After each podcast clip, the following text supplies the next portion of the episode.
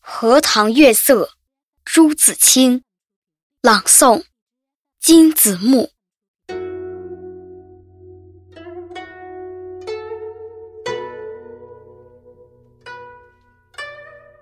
这几天，心里颇不宁静。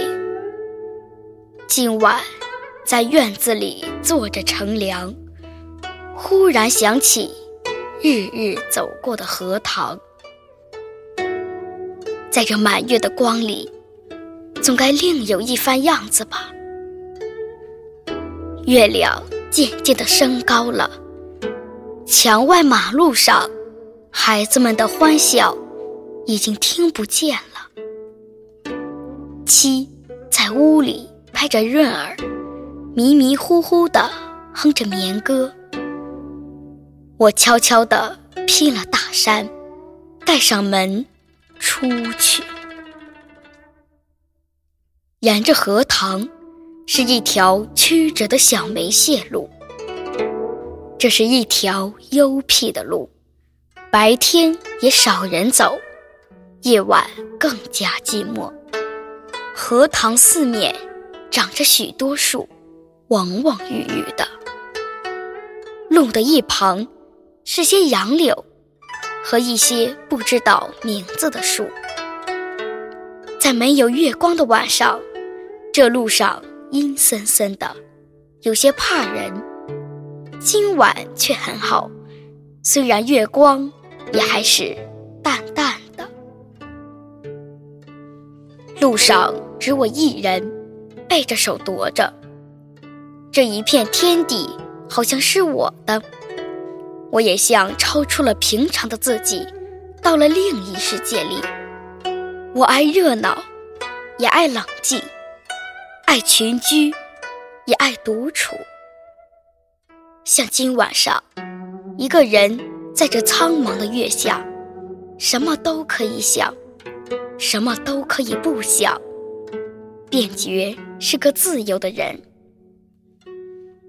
白天里一定要做的事。一定要说的话，现在都可不理。这是独处的妙处。我且受有这无边的荷香月色好了。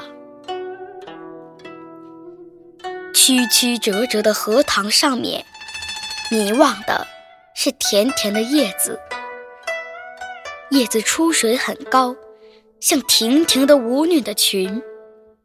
层层的叶子中间，零星的点缀着些白花，有袅娜的开着的，有羞涩的打着朵的，正如一粒粒的明珠，又如碧天里的星星，又如刚出浴的美人。微风过处，送来缕缕清香，仿佛远处高楼上。渺茫的歌声似的。这时候，叶子与花也有一丝的颤动，像闪电般，霎时传过荷塘的那边去了。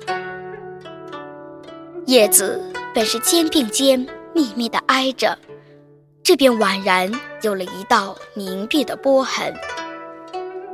叶子底下是默默的流水，遮住了。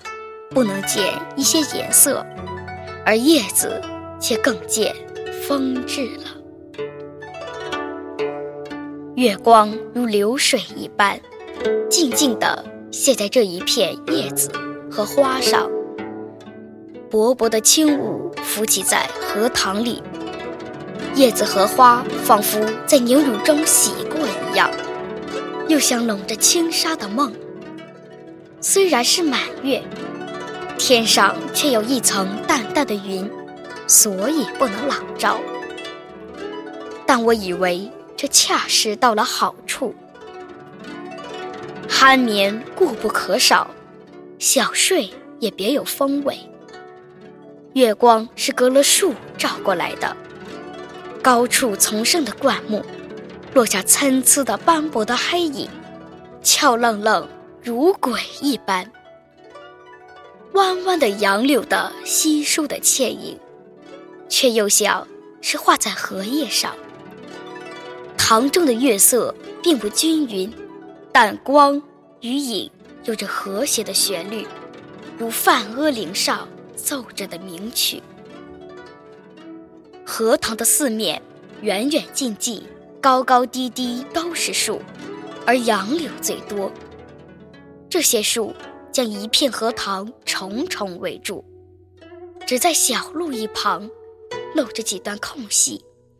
像是特为月光留下的，树色一粒是阴阴的，乍看像一团烟雾，但杨柳的风姿，便在烟雾里也辨得出。树梢上隐隐约约的是一带远山，只有些大意罢了。树缝里也露着一两点路灯光，没精打采的。是瞌睡人的眼。这时候最热闹的，要数树上的蝉声与水里的蛙声。但热闹是他们的，我什么也没有。忽然想起采莲的事情来了。采莲是江南的旧俗，似乎很早就有，而六朝时为盛。从诗歌里可以约略知道，采莲的是少年的女子，他们是荡着小船，唱着艳歌去的。采莲人不用说很多，还有看采莲的人。那是一个热闹的季节，也是一个风流的季节。梁元帝《采莲赋》里说得好，于是。妖童元女，荡舟兴许，一首徐回，兼传语悲。棹将移而早挂，船欲动而平开。尔其纤腰束素，千言故步。夏始春余，叶嫩花初，恐沾裳而浅笑。为轻船而敛居，可见当时西游的光景了。这真是有趣的事。可是我们现在早已无福消受